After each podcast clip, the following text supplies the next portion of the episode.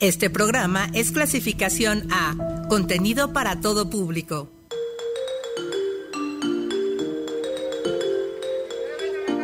Asuntos que nos conciernen.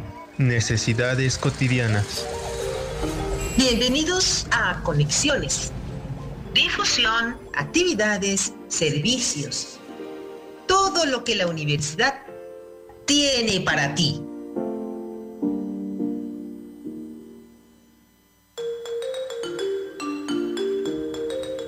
Buenas tardes. Gracias por acompañarnos en la emisión con la que despedimos el penúltimo mes de este 2023.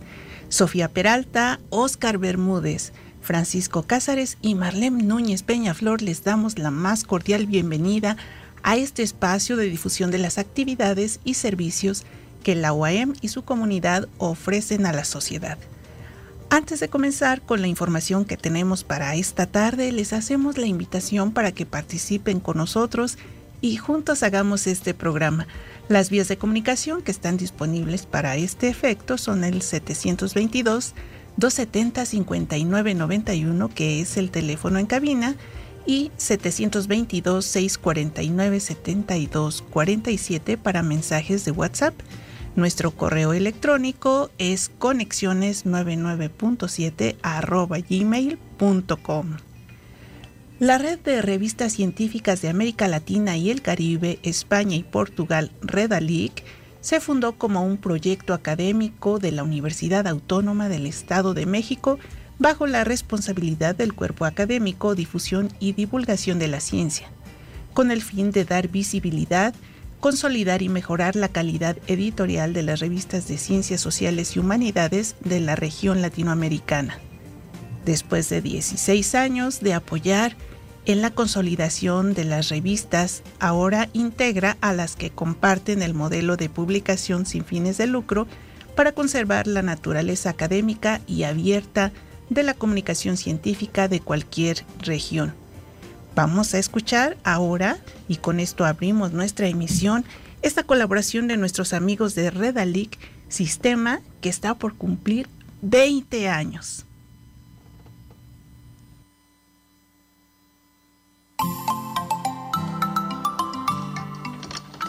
Sustentabilidad. Ciudadanía. Migración. Artículos de producción científica. Acceso abierto Redalic.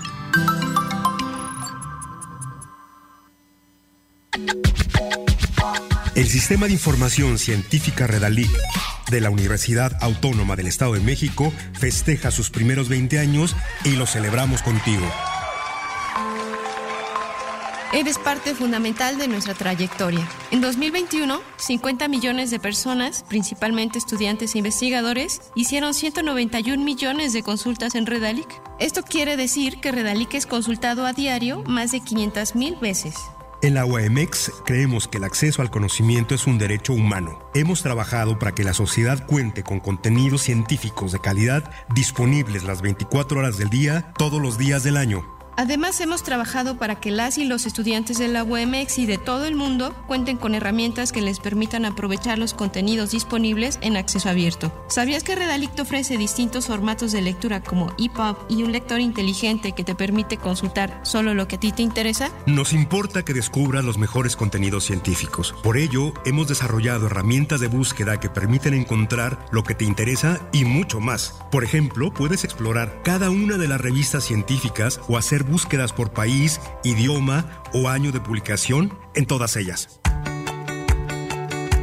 Seguiremos trabajando para que nadie pague por acceder al conocimiento científico ni por publicar en revistas especializadas. Redalic es el espacio de la Universidad Autónoma del Estado de México que hace una realidad el acceso al conocimiento científico como derecho humano.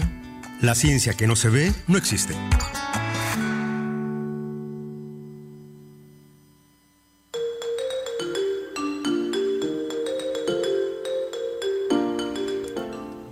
Pues en lo que establecemos comunicación con nuestro invitado del Centro Universitario UAM Zumpango, vamos a abrir un espacio para recordarles y hacerles la invitación a que eh, pues se acerquen a la clínica de multidisciplinaria de salud de nuestra universidad para eh, conocer unos servicios que recién han eh, aperturado para el público en general. Se trata de unas sesiones presenciales que tienen un costo bastante accesible sobre rehabilitación cognitiva, taller de memoria. Estas sesiones se llevan a cabo los martes y jueves de una y media a 2.40 de la tarde y está dirigido, estas sesiones están dirigidas a personas eh, adultas mayores con problemas de memoria. Los materiales que requieren pues son un cuadernillo, lápiz y colores. Eh, también hay unas, estas sesiones sí son gratuitas que, se, que han denominado envejecimiento 5G inclusión digital y también está dirigido a este sector de la población. Así es que pues aprovechen estos, eh, estos servicios que nuestra clínica multidisciplinaria eh, oferta y tiene a la disposición del público en general. Otro de los servicios tiene que ver con los estudios de audiometría y estos eh, se ofrecen de lunes a viernes de 5 de la tarde a 7 de la noche y los sábados de 9 a 12.30 horas. Si ustedes están interesados en estos servicios, comuníquense al 722-212-8027 o 722-219-4122 a las extensiones 118 y 140. Y bien, ahora sí, ya vamos a entrar en materia con el tema que nos ocupa esta tarde a fin de impulsar los programas de posgrado que respondan a las demandas de la población y acorde con las políticas de excelencia académica del Consejo Nacional de Ciencia y Tecnología, CONACYT, el Consejo Universitario de la UAMX aprobó la creación de un programa educativo que se imparte en el Centro Universitario UAM Zumpango, cuya zona estratégica para la promoción de la gestión local y las políticas públicas. Se trata de la Maestría en Gestión y Políticas Metropolitanas, programa que fue evaluado por el Instituto de Ciencias Sociales y Humanidades de la Universidad Autónoma del Estado de Hidalgo y el Centro de Investigaciones Económicas, Administrativas y Sociales del Instituto Politécnico Nacional. Para conocer más detalles sobre este programa, saludo con mucho gusto y vía remota, en este caso vía telefónica, al doctor Joel Mendoza Ruiz, coordinador de este programa de estudios allá en el Centro Universitario UAM Zumpango. Muy buenas tardes, doctor Joel. Bienvenido a este espacio de nueva cuenta. Muy buenas tardes. Bienvenidos ustedes al Centro Universitario Zumpango, aunque sea por la vía remota. Estamos completamente a sus órdenes. Muchísimas gracias por este tiempo que eh, pues nos eh, proporciona y nos brinda al auditorio de Uniradio para charlar sobre las características de este importante programa de estudio. Eh, desde la perspectiva del doctor Luis Fernando Aguilar Villanueva, uno de los académicos más prestigiados, la gobernabilidad, la gobernanza, son conceptos articulados alrededor de la misma problemática la del gobierno o dirección de la sociedad. ¿Cómo podemos identificar y diferenciar estos conceptos en el entorno local, doctor? Bien, en el entorno local, la gobernanza se trata de construir políticas públicas en el acuerdo social. Esto es, eh, elegir aquellos cursos de acción que sean de la mejor preferencia de la comunidad local. Eso sería la gobernanza. La gobernabilidad es un término, eh, pues yo lo interpretaría eh, antecedente a la gobernabilidad, que es construir, eh, perdón, a la gobernanza, que sería construir políticas. La gobernabilidad sería simplemente tener pues un esquema de paz, un esquema de concordia, ¿sí? aún no proceder creativamente para la construcción del desarrollo a nivel general. Y en este contexto, ¿cómo se inserta la gestión pública? La gestión pública nosotros lo estamos insertando desde un nuevo eh, paradigma teórico, el paradigma teórico que sería la nueva gobernanza pública. La nueva gobernanza pública eh, se trata de posicionar al servidor público en el servicio al ciudadano y en aquel acuerdo para poder construir políticas públicas. La idea sería dos esquemas antecedentes, la administración pública clásica basada en la burocracia tradicional, que tiene pautas eh, netamente reglamentarias, eh, que sería un esquema de eh, principios del siglo pasado, y después tendríamos la gestión pública. La gestión pública era pensar un poco en la reducción del Estado para ceder los espacios a la iniciativa privada. Entonces, la nueva gobernanza pública, que es el esquema que nosotros estamos introduciendo a través de nuestro programa, sería el servidor público ya no como dirigente, sino como servidor que sepa concertar en tres niveles. Primero, que tenga capacidad de diálogo, después de la capacidad de diálogo, que pase a construir acuerdos con la ciudadanía y tercero, que pase a solucionar problemas complejos. Ese es el paradigma del siglo XXI y es el que hemos retomado nosotros para poder construir nuestro programa. Y con estos tres eh, grandes, eh, con estas tres grandes áreas, eh, podemos hablar de un, pues, de un camino más certero hacia la definición de políticas metropolitanas. Es correcto, es correcto. Yo pienso que lo principal es recoger las legítimas demandas de la ciudadanía y tratar de resolverlos. Y el espacio local sería el espacio de primera instancia, el espacio en el cual se recogen las necesidades básicas y se puede tener todavía ciertos rasgos comunitarios para empezar a construir el desarrollo. Bien, el Centro Universitario Huayumzumpango, eh, pues eh, lo mencionábamos hace unos minutos, ofrece una oportunidad académica para especializarse en temas relacionados con el servicio público, el ejercicio de la consultoría especializada en administración pública o políticas públicas. ¿De qué va la convocatoria que abrirán en enero próximo? Mm, bien, para recibir una nueva generación. Nosotros en este año eh, iniciamos una primera generación en enero y tenemos una generación, eh, pues una generación normal es decir, los que vamos en licenciatura estamos acostumbrados a grupos entre 35 y 50 estudiantes, pero los grupos de posgrado son grupos más pequeños. Entonces, nosotros tenemos ahorita un grupo de cinco personas que están ahorita trabajando ya en su protocolo de investigación. Entonces, nosotros estamos convocando a una segunda generación que cuando la que tenemos vaya en tercer semestre, la nueva ingrese a primer semestre y podamos tener este, una matrícula un poco más amplia y poder seguir en los temas de estudio que estamos llevando. Nosotros tenemos dos líneas de investigación, una de ellas es la nueva gobernanza pública local y la otra son políticas metropolitanas y regionales. De los estudiantes que tenemos, tres de ellos están en políticas metropolitanas y regionales y los otros dos en la nueva gobernanza pública local. Los temas que estamos ahorita tratando en los protocolos entre maestros y alumnos sería urbanización y aeropuerto internacional Felipe Ángeles, es un tema que lo lleva eh, Laura Yesenia García César. Sistemas estatales anticorrupción, que lo lleva Adriana Joal y Lucero Galván. Eh, Monte Tlaloc en Texcoco, que lo lleva Mónica Martínez Gaspar. Y inseguridad metropolitana, tomando como ejemplo el municipio de Tultepec, lo lleva Abraham Alejandro Pedro Montesinos, y finalmente nuevo servicio público y para diplomacia, que lo lleva Miguel Ángel Hernández Martínez. Entonces, para mí es importante eh, enviar desde aquí un saludo a nuestros alumnos con los que hemos estado trabajando y también dar una idea de los temas que hemos estado abordando en esta primera generación.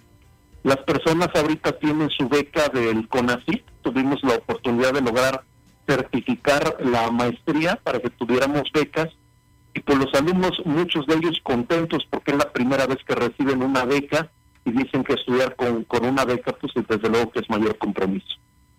Desde luego, y qué importante que usted nos dé pues esta información más eh, aterrizada sobre los proyectos de investigación que actualmente se están eh, trabajando por parte de esta primera generación que ya cursa, nos comenta el tercer semestre. Eh, ¿Qué le parece si hacemos una pausa para escuchar justamente a la próxima maestra Mónica acerca de su experiencia hasta ahora en este programa de estudio? De acuerdo.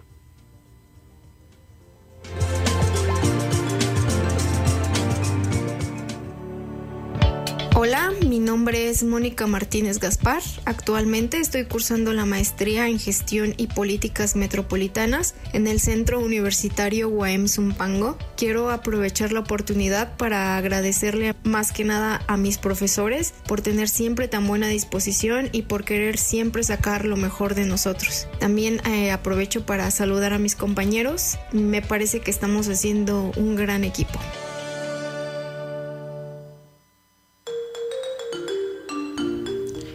Muchas gracias a Mónica eh, Martínez Gaspar por esta, este mensaje que nos hace llegar desde el Centro Universitario UAM Zumpango. Eh, nosotros continuamos con esta conversación con el doctor eh, Joel Mendoza Ruiz, coordinador de la Maestría en Gestión y Políticas Metropolitanas de este espacio universitario en torno a esta maestría. Justamente, doctor Joel, ¿Qué perfil deberán tener los aspirantes que deseen ingresar a esta maestría? Eh, bueno, el perfil, este, eh, pues desde luego que haber eh, estar graduado en licenciatura.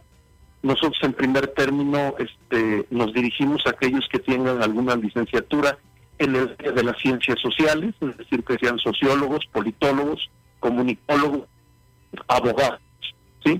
Sin embargo, no estaríamos cerrados únicamente a estas áreas. Eh, estaríamos también este, pensando en que cualquier persona que haya tenido experiencia en el servicio público, ya sea local, estatal o nacional, pudiera integrarse. Tenemos un eh, proceso de selección eh, que se basa en un examen exami.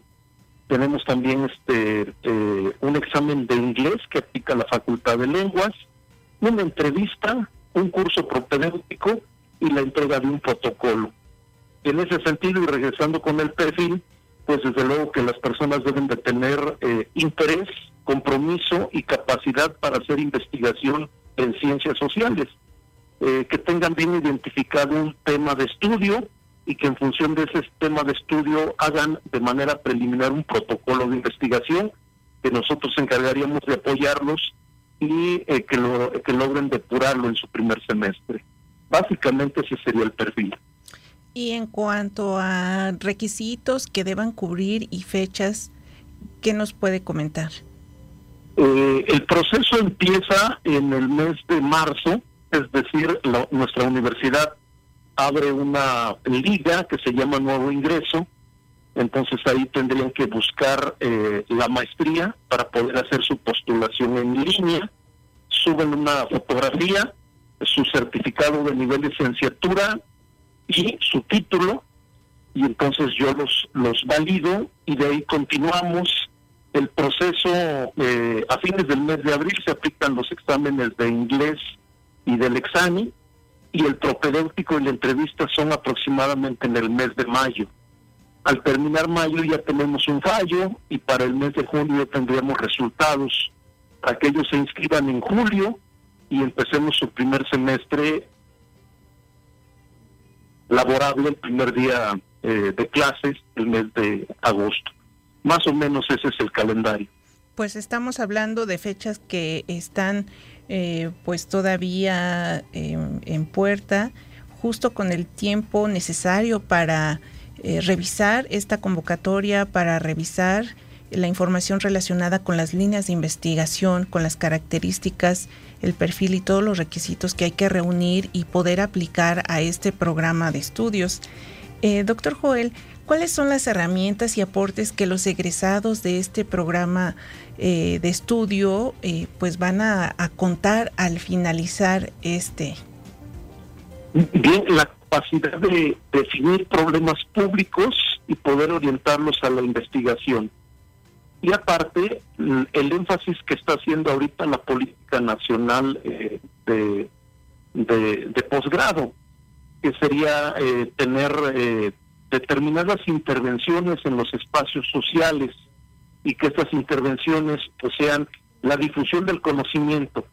Esto puede ser pláticas a los grupos interesados en los problemas públicos, eh, pláticas a servidores públicos en lo específico, de tal manera que el estudiante incida de manera directa en el espacio o en el contexto público en el cual piensa hacer una propuesta eh, con su eh, trabajo terminal de grado, comúnmente llamado tesis. Eh, esta sería la relevancia social que está buscando ahorita la política nacional y estamos nosotros completamente acorde a esa política. Desde luego, y de qué manera, pues en este caso la sociedad, el ciudadano común, eh, puede ver esos aportes, esos beneficios una vez que los egresados de, esta maestría puedan eh, aplicar ese conocimiento en el terreno, como usted nos lo comentaba, de la, de la nueva gobernanza pública. Es correcto, bien. Yo regularmente les comento a los alumnos este, que la interacción entre los gobernantes y los gobernados es a veces un poco compleja, ¿no? Para uno en reuniones, en los espacios públicos, y el simple hecho de ponerse de acuerdo y generar un diálogo, hay veces que se para una asamblea vecinal y es complicado poner a la gente de acuerdo, ¿no? Eh, la separación entre gobernantes y gobernados, pues a veces este, es eh, eh, una necesidad, pues, que hay que afrontar y que hay que poder este, superar. En ese sentido, pues, este, se dan las prácticas con nuestros estudiantes para que entiendan cuál sería la dificultad que existe para generar un consenso y en función de ese consenso poder avanzar en la concertación de las soluciones públicas. Bien, eh, ¿cuáles eh, ahora serían los datos de contacto y dónde podemos consultar esta convocatoria para revisar eh, con más detalle esta información que usted nos, nos proporciona de manera muy puntual? ustedes tendrían que entrar a la página Centro Universitario Guaem Zumpango Oficial y en la parte de arriba donde están las pestañas tendrían que buscar eh, la que dé acceso a nuestra página específica de la maestría en gestión y políticas metropolitanas. En la sección que dice convocatoria, ahí pueden bajar la convocatoria en PDF y de esa manera leerla y poder este, obtener los datos de contacto de un servidor que estaríamos a la, a la orden. La Secretaría de Investigación y Estudios Avanzados hace lo propio, publicándolo también en el cintillo de avisos que tiene al inicio. Tenemos una página Facebook y una página Twitter. La página Twitter es NGAP UAM y la página de Facebook, el nombre completo, Maestría en Gestión y Políticas Metropolitanas, UAM. En todos estos espacios pueden encontrar la convocatoria y pueden tener eh, datos de contacto para poder este, nosotros eh, liberar cualquier duda.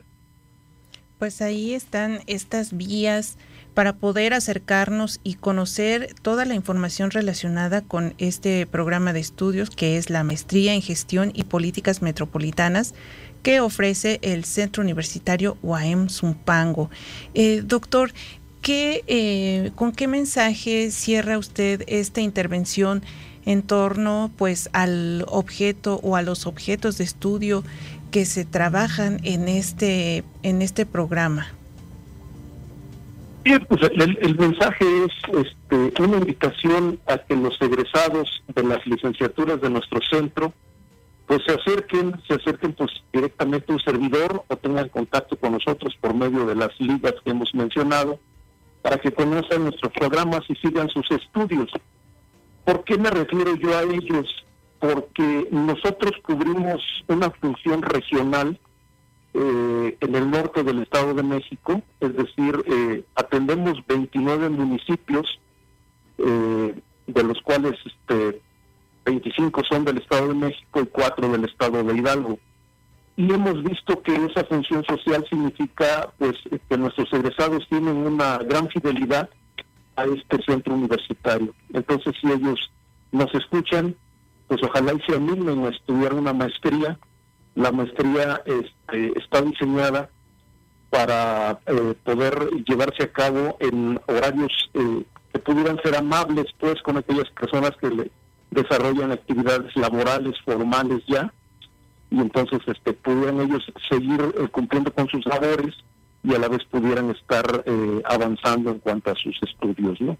A todos ellos, principalmente es a los que les dedico este mensaje y ojalá tengamos su visita pronto en este centro universitario. Así lo esperamos nosotros también, doctor Joel, y pues eh, finalmente quiero agradecer de nueva cuenta esta participación en este espacio de difusión de actividades y servicios de nuestra universidad y de la comunidad universitaria para la sociedad en general, que usted ya lo mencionaba, no solamente la sociedad del Estado de México, sino de otras entidades eh, que también están eh, pues muy cerca de los espacios universitarios y que así como el Centro Universitario UAM Zumpango eh, tiene ese impacto, tiene esa función social de eh, ofrecer servicios a través, en este caso, de programas de estudio, pues seguramente eh, los resultados futuros van a, generar y sobre todo a materializarse en solución de problemáticas que tenemos pues actualmente. Es correcto. Muchas gracias eh, al doctor Joel Mendoza Ruiz, coordinador de la Maestría en Gestión y Políticas Metropolitanas del Centro Universitario UAM Zumpango, por esta participación en esta emisión de Conexiones. Aquí en cabina, solo me resta agradecer el trabajo de mis compañeros Sofía Peralta en la consola del control técnico de Cabina al Aire, Oscar Bermúdez me acompañó en la continuidad. Francisco Cázares se encarga de la asistencia de producción y en los micrófonos se despide Marlene Núñez Peñaflor. Les deseamos que tengan una excelente tarde. Nos escuchamos la siguiente semana.